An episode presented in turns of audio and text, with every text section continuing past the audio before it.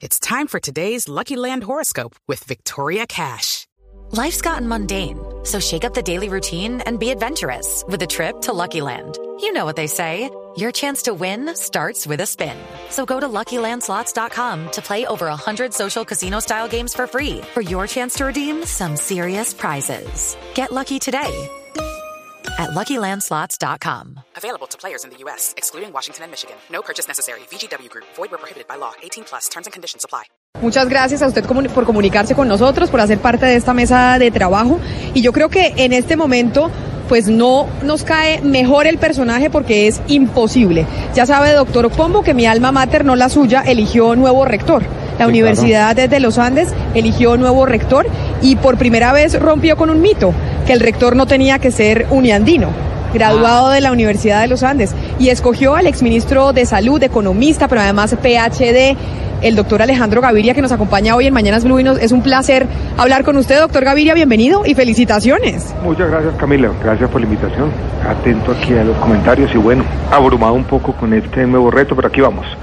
Yo sé que está abrumado. a trabajar con todo y todo el mundo queriendo hablar con usted, pero hoy estamos teniendo un tema aquí en Mañanas Blue que yo creo que es importantísimo tener su opinión ahora como rector de la Universidad de los Andes. Nos vinimos para Cali, el doctor Rodrigo Pombo y yo, a Expo Negocios, a la Cámara de Comercio de Cali, en donde se está hablando de transformación digital de las empresas y demás.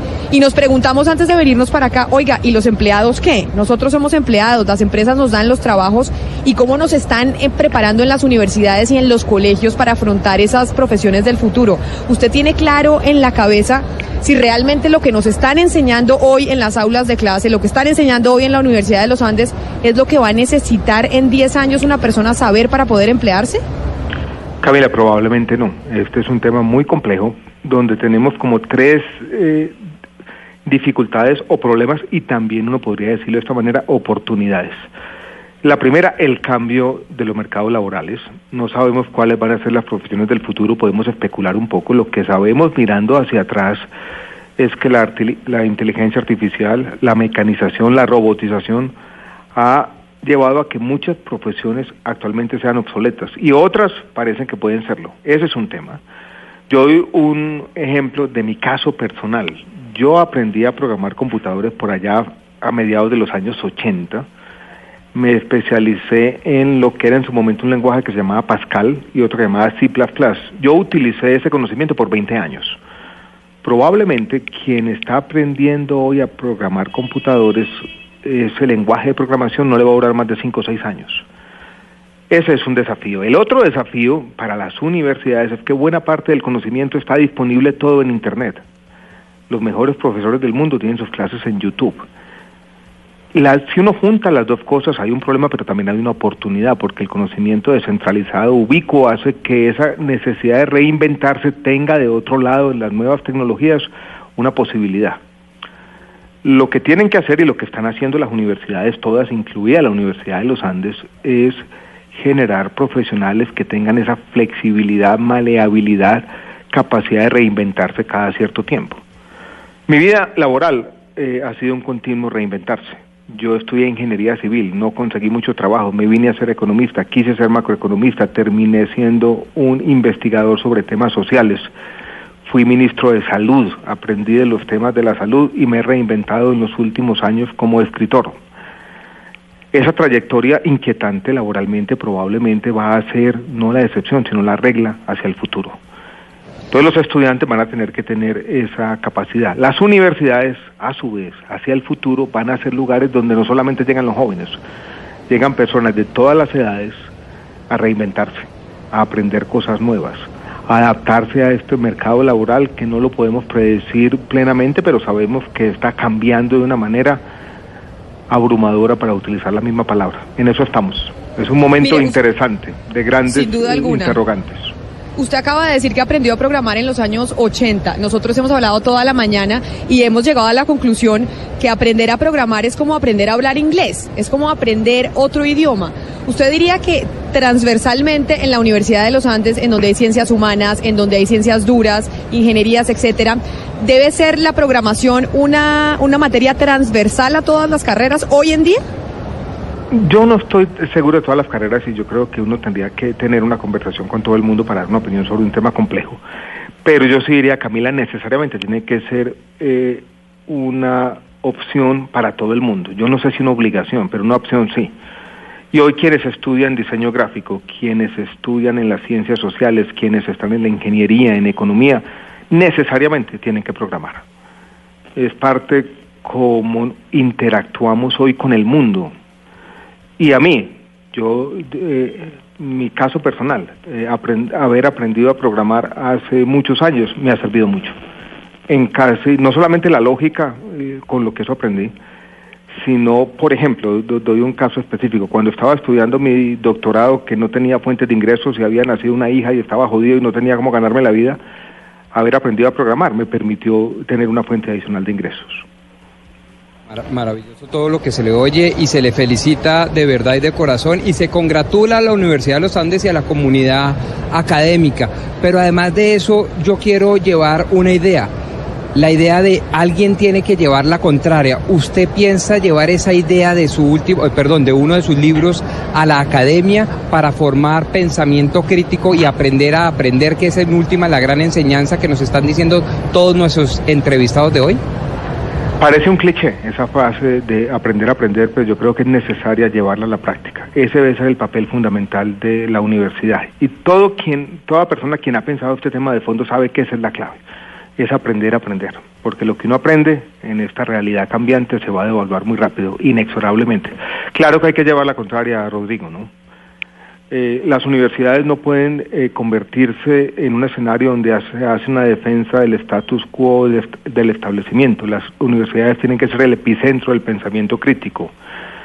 En un momento en los cuales se ha visto las humanidades como una amenaza, las universidades tienen que abrazar las humanidades. Las humanidades tienen que hacer, tienen que ser aquel lugar donde la sociedad no solamente se pregunta sobre el cómo, sobre el conocimiento técnico, sino también sobre el para qué sobre este conjunto traslapado de actividades humanas hacia dónde nos está llevando. Entonces toca llevar la contraria, tanto en las actividades individuales como colectivas, diría yo.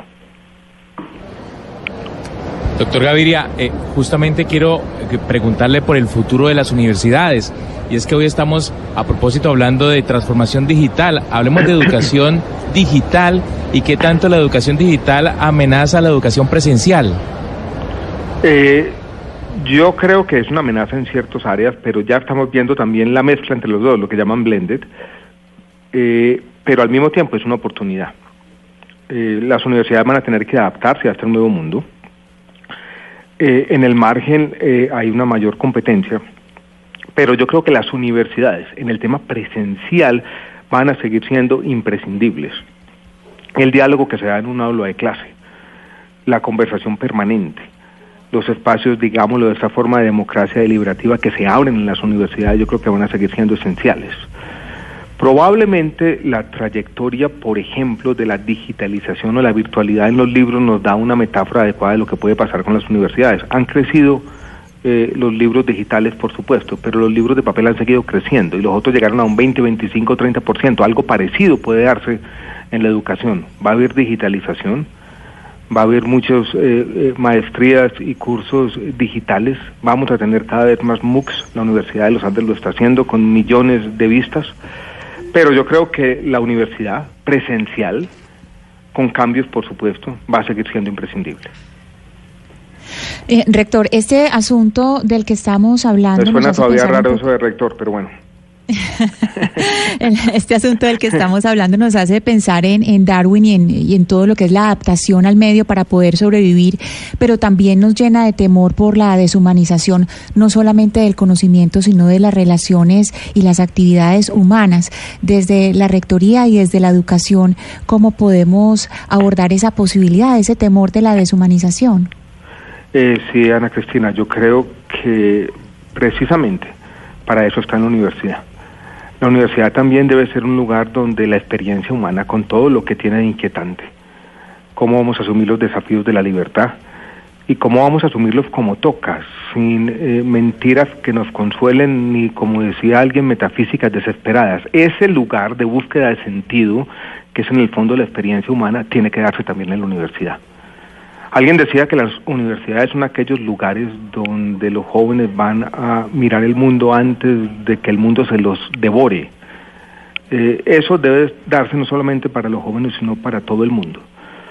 Yo creo que la universidad debe ser en todas partes, no solamente la Universidad de los Andes, la universidad pública y privada, una fuerza humanizante, un lugar donde este tipo de conversaciones, más allá de los requisitos del mercado laboral, también tenga lugar. Tiene que combinar las dos cosas, que a veces parecen contradictorias, la acumulación de capital humano y de conocimiento práctico pero el diálogo permanente sobre lo que yo quiero llamar en términos generales la experiencia humana. Las dos cosas tienen que coincidir. Sin la segunda, las universidades comenzarían a perder sentido y ese saber práctico lo podríamos eh, adquirir de otras maneras.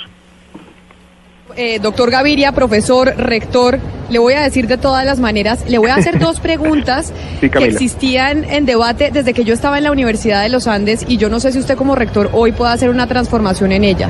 Y le voy a hacer la primera y es el acceso a la universidad. La universidad en el mundo es de puertas abiertas para todo el mundo, estudiantes y no estudiantes. La Universidad de los Andes no tiene eso.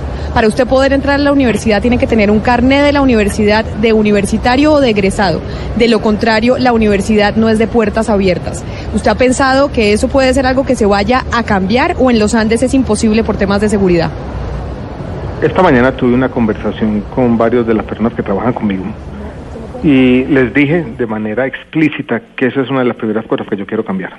Tiene que cambiar. O sea que usted va a trabajar en eso, en que la Universidad de los Andes sea abierta para que cualquiera pueda ir. Esa es mi intención. Seguramente, seguramente habrá gente que digan que no, que yo no sé, pero tiene que ser así. Yo creo que una universidad eh, tiene que ser abierta. Habrá que tomar algunas medidas, pero yo quiero que eso cambie y lo digo de manera explícita, sin ningún tipo de reserva.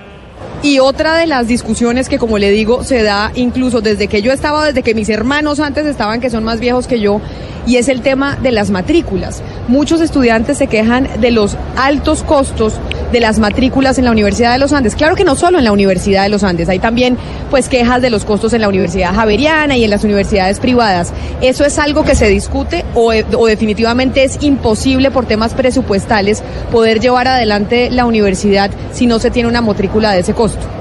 Ese es un desafío mucho más complejo. Las universidades en el mundo enfrentan un problema de costos crecientes. Incluso los economistas que han estudiado este problema se inventaron una palabrita para denominar ese problema específico y se llama la enfermedad del costo. Aquí en esta universidad hay 750 profesores de tiempo completo, 559 tienen doctorado.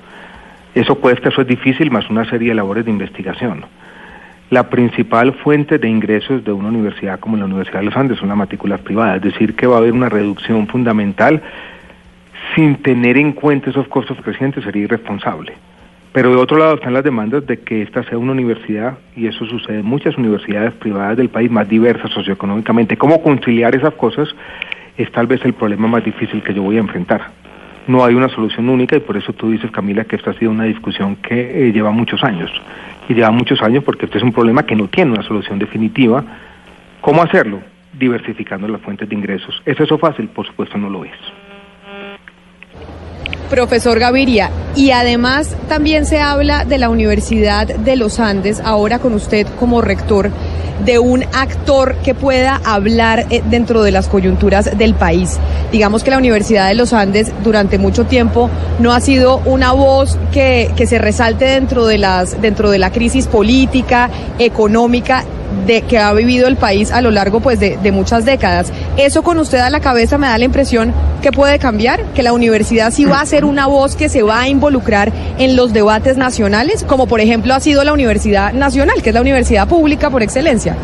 Yo querría que cambie, eh, que cambie Camila, pero yo diría algo lo siguiente, la Universidad de los Andes no va a ser una voz. La Universidad de los Andes tiene que ser muchas voces, porque aquí hay y va a seguir existiendo una pluralidad hay muchas visiones distintas del cambio social, de la forma como la universidad debe transformarse.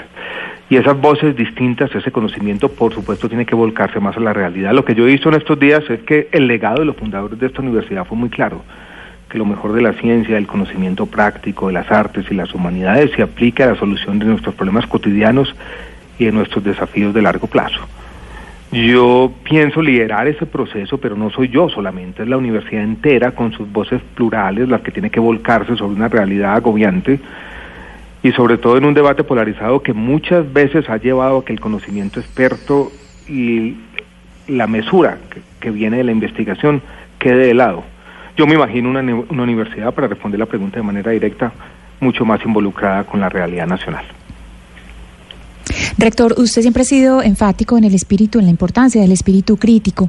¿Cómo hacer un balance entre ese espíritu crítico eh, en momentos como esta coyuntura que estamos viviendo con el deber ético eh, del optimismo al que usted se refiere en su libro más reciente, Siquiera tenemos las palabras? Yo con el deber ético del optimismo lo que quiero decir, Ana Cristina, es que en las universidades que de alguna manera se ocupan del pensamiento, de las ideas, de la fuerza del conocimiento aplicado a los problemas prácticos tiene que tener un espacio en la sociedad.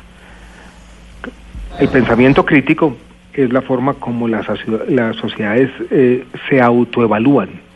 Yo utilicé una frase ayer que tomé de Gabriel García Márquez, se miran en el espejo de sus propias faltas. Pero al mismo tiempo, este proceso del pensamiento y las ideas tiene que llevar a, a propuestas concretas de transformación. Y nosotros desde la universidad, desde el pensamiento, tenemos que creer en esa fuerza de las ideas, porque si no, esto sería un mundo loco. Que el pensamiento, que las ideas, en últimas, muchas veces de manera no directa, sino oblicuo o indirecta, transforman la sociedad. Cualquier persona que esté en una universidad, no solamente como rector, como estudiante, como profesor, como administrador, tiene que creer en eso, en que las ideas terminan, al menos en el margen, haciendo la diferencia. Ese es lo que yo he llamado, tal vez con exceso de retórica, el optimismo como obligación ética, seguir creyendo en la fuerza de las ideas, en la importancia del pensamiento. Rector, y le voy a hacer la última pregunta de esta entrevista para no agobiarlo más, porque sé que ha estado usted hablando con medios de comunicación y ha estado en reuniones, declaraciones y demás, y tal vez eh, podría hacer una declaración política como rector en su primer día. Y es, eh, usted fue decano de Economía de los Andes. Usted es ingeniero civil, pero pues hizo su doctorado en economía. Ayer y o la semana pasada el eh, director del Banco de la República, el doctor Echavarría, por primera vez, me parece recordar a mí, este ente independiente técnico se pronunció en torno a la situación política del país y cómo la polarización podría estar incluso afectando a la economía colombiana. Y yo quisiera preguntarle usted como experto en la materia si cree que lo dicho por el doctor Echavarría, porque obviamente salieron algunos políticos a decir que eso, que la polarización no afecta a la economía ni mucho menos, y ponen como ejemplo Estados Unidos en donde hay una polarización enorme y la máquina eh, económica está funcionando a todo vapor con el desempleo más bajo en su historia. ¿Usted cree que esta polarización y este caso que estamos viviendo hoy en Colombia puede llegarnos a afectar económicamente? Yo creo que lo que estaba diciendo Juan José, interpretándolo a mi manera, cuando yo leí ese titular hace dos o tres días, que creo que salió, la conexión que él estaba tratando de hacer es la siguiente, hay polarización, eso está llevando a problemas de gobernabilidad.